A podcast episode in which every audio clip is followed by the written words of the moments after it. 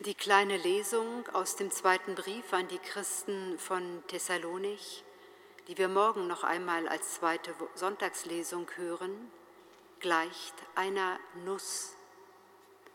Nicht, weil sie hart und wie eine Nuss schwer zu knacken wäre, sondern weil sie vom Aufbau her einer Nuss gleicht. Die beiden soliden Schalen, Anfang und Ende der Lesung, umgeben einen kostbaren Kern.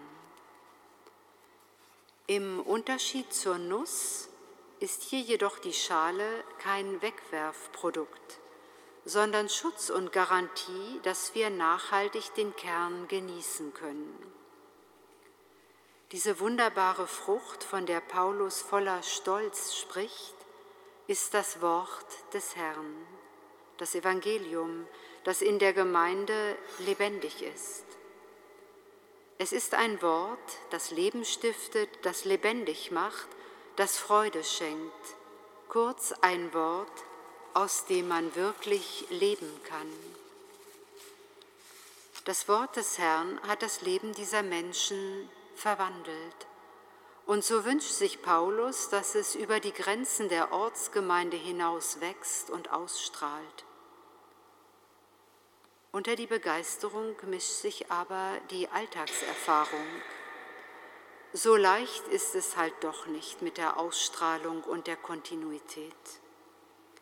Neben den Anfeindungen von außen, den Einstellungen einer Gesellschaft, die die christlichen Werte nicht versteht und somit nicht teilt, erscheint die Erfahrung der eigenen Schwäche, der Entmutigung, der Zerbrechlichkeit, oft auch die des Zweifels.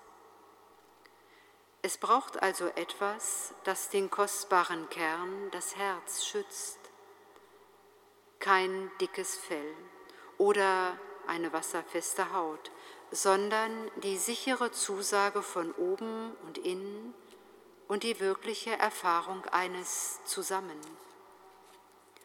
Und da sind wir wieder bei unserer Nuss dem Anfang und dem Ende der Lesung, dieser Schale oder sagen wir dem Mantel, der Schutz und Halt gibt.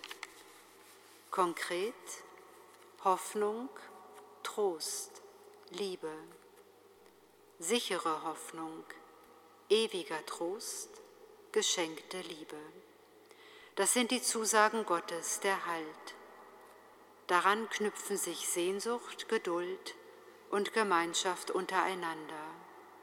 Es sind dann sozusagen die schöpferischen Bedingungen, die wir brauchen, um zu wachsen, aufzublühen und Frucht zu bringen. Eigentlich ist es ganz einfach und bleibt doch das Geheimnis unseres Glaubens. Das Spannende dabei ist, diesem Geheimnis immer wieder auf die Spur zu kommen und zum Kern vorzudringen.